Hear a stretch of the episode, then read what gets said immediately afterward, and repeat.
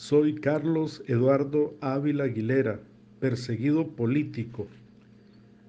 Este proceso donde espero justicia, producto de la persecución política y sicariato judicial que ejerce la actual Corte Suprema de Justicia, es extremadamente cruel y produce en mí un sufrimiento incalculable, porque mi familia y especialmente mi madre ha caído en una depresión que afecta su salud emocional y la mía también. Ver sufrir a mi madre es el golpe más devastador que he sufrido en mi vida. Por el único hecho de ejercer libertad de expresión en mi labor periodística. Confío en Dios que más temprano que tarde habrá verdadera justicia.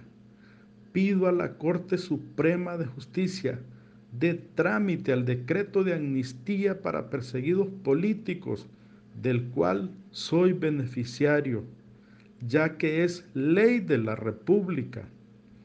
Y a los honorables diputados les pido con todo respeto, den trámite a la propuesta de ley que despenaliza los delitos contra el honor para que nunca más un periodista sea encarcelado por publicar noticias o denuncias.